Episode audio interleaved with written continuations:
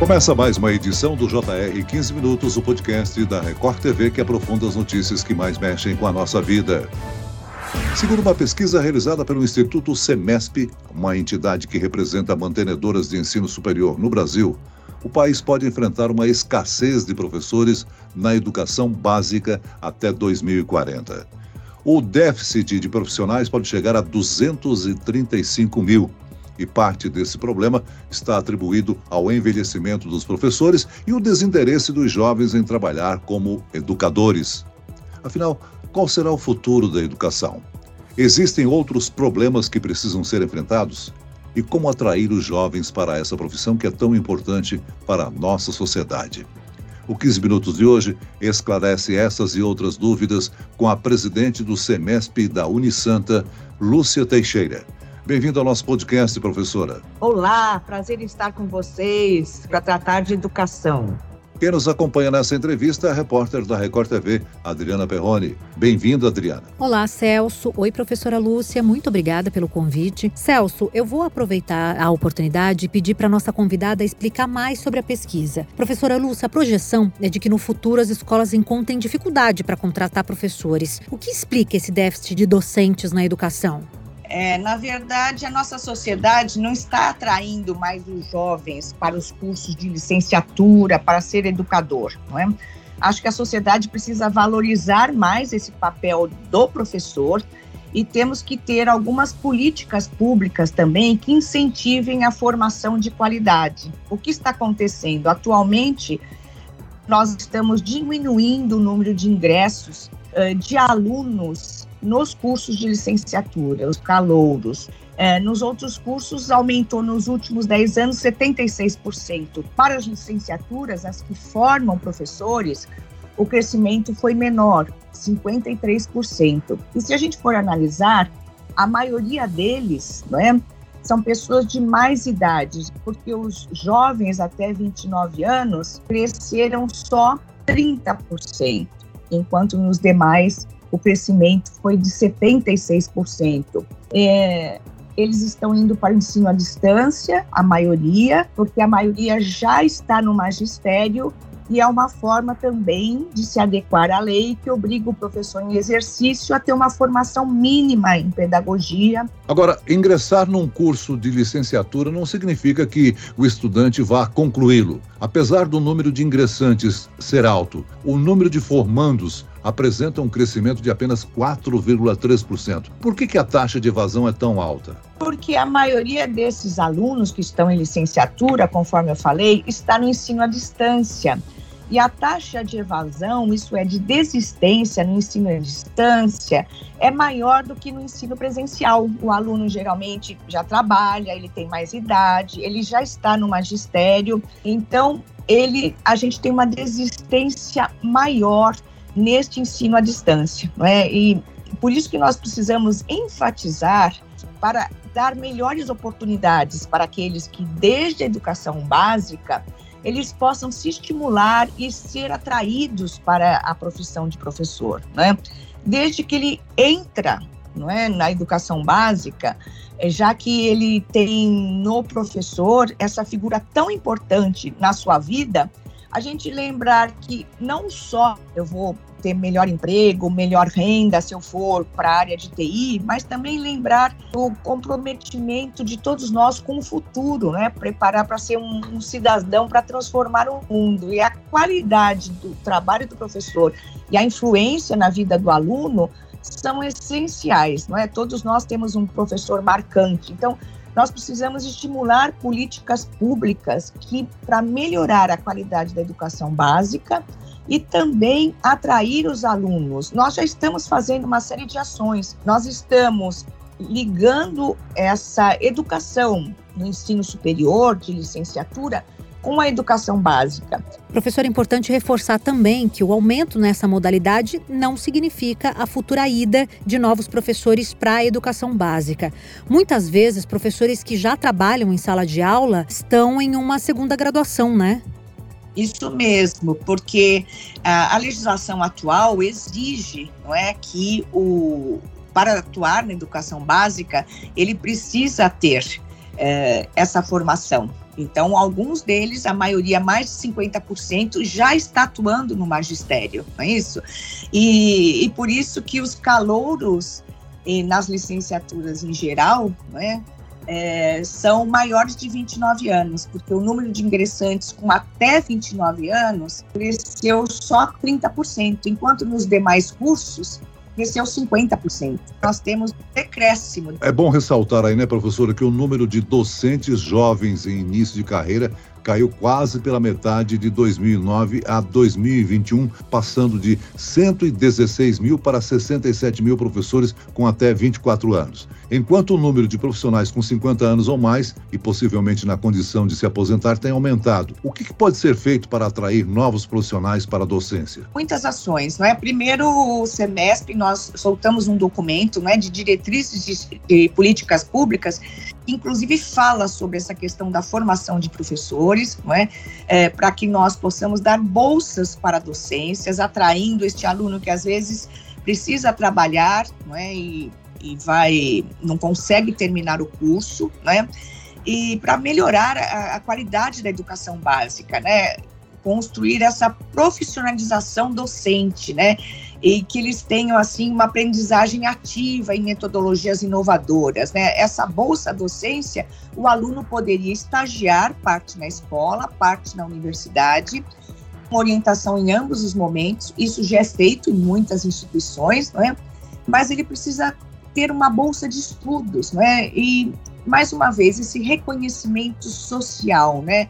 da nossa sociedade. A gente pode dizer que a procura por cursos de licenciatura é inferior ao crescimento registrado nos demais cursos? Sim, nós temos uma diferença muito grande nos últimos 10 anos, não é? Enquanto nos demais cursos nós tivemos um crescimento muito maior, não é? em licenciaturas cresceu 53% e nos demais cursos o crescimento foi de 76%. E a, a gente nota que a cada ano essa diferença aumenta né, entre as licenciaturas e os demais cursos. Professora Lúcia, um outro dado importante está relacionado à área do conhecimento do professor. Entre 2016 e 2020, o curso de licenciatura com maior número de concluintes foi pedagogia, mas a situação é alarmante quando se trata de áreas específicas, né, como biologia, química e educação física. Isso mesmo, tanto pedagogia como o curso de formação de professor em educação especial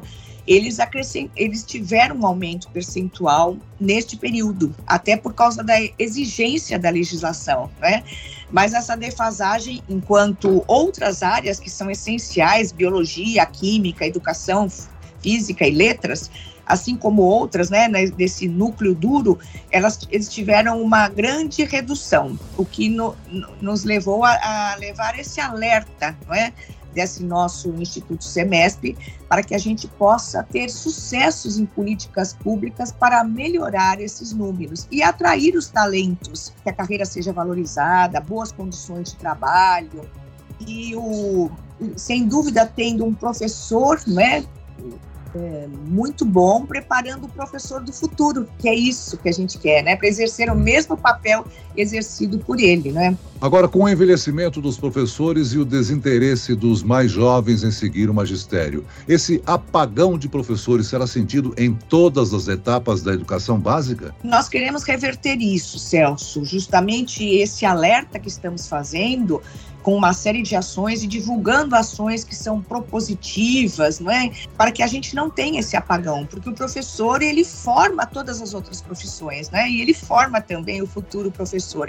A gente sabe da influência, né, de um professor competente, compromissado essa formação de excelência que o Brasil precisa, né, com infraestrutura adequada, formadores competentes, eh, que os alunos possam, enfim, é, ter essa alta performance em todas as áreas, não, é? não apenas na pedagogia, que é essencial, como em todas essas outras áreas de exatas, humanas, e, e na área essencial para, o, para essa progressão, progressão da carreira e o desenvolvimento profissional de todos. Celso e professora Lúcia, muitos professores trocam o giz e a sala de aula, abandonam a profissão, como é o caso do professor de matemática Thales Amorim. Depois de uma década dedicada ao ensino, o professor deixou a vocação. Ele contou um pouquinho da experiência dele, a gente vai ouvir.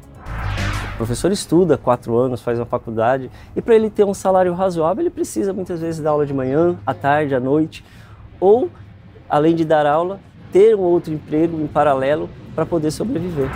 Professor, a falta de estrutura adequada das escolas, baixos salários e o desprestígio pela profissão, além dos danos à saúde mental, claro, desses profissionais, são as principais causas desses abandonos, né?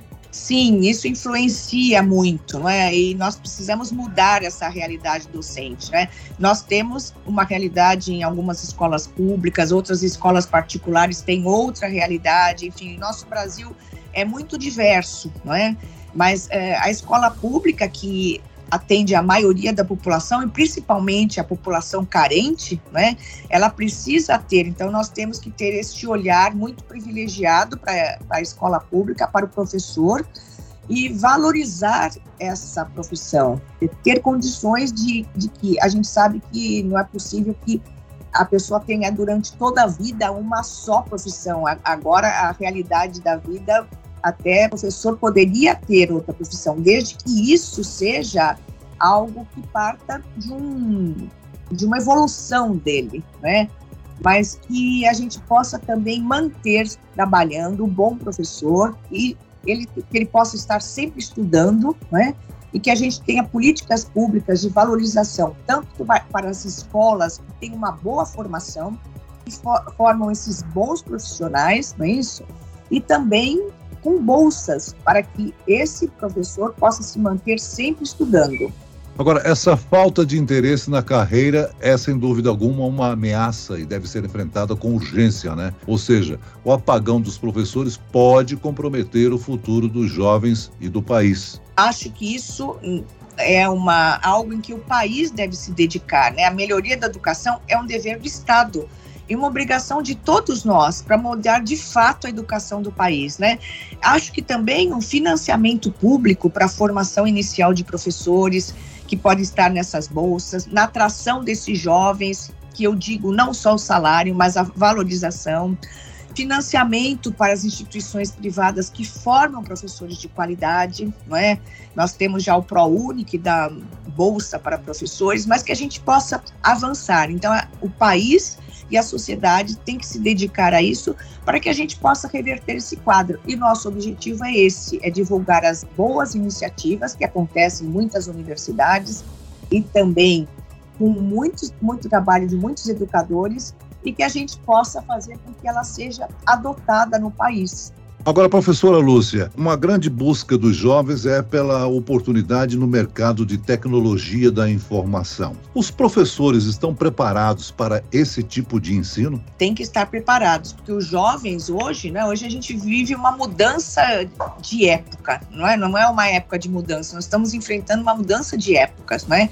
E a questão digital e a questão da tecnologia, junto com o uh, junto justamente com as condições de ensino, didáticas, metodologias, tem que atrair isso, não é? Então, aqui no semestre, também em várias instituições, inclusive na que sou presidente, aqui também na Unisanta, a gente dá uma série de cursos voltados para a comunidade, alguns inclu, gratuitos, e também para outras instituições de ensino, para preparar esse professor para estar com um novo tipo de aluno. A gente não pode ensinar agora como nós ensinávamos há anos atrás, não é? O nosso tempo mental mudou.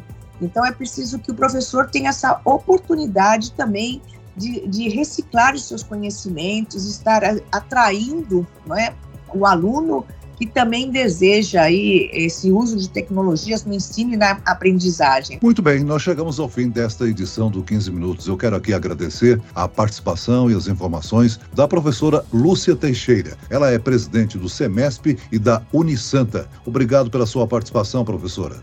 Eu que agradeço, eu que agradeço e cumprimento a todos e tenho certeza que juntos vamos mudar este quadro. O objetivo é justamente alterar e temos um novo Brasil e um professor e alunos satisfeitos. E agradeço também a presença da repórter da Record TV, Adriana Perrone. Obrigado, Adriana. Celso, professora Lúcia, eu que agradeço muito o convite. Um prazer estar aqui com vocês. Um abraço.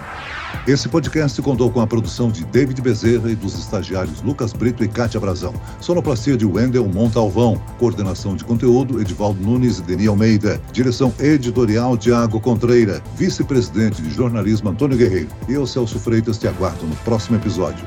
Até amanhã.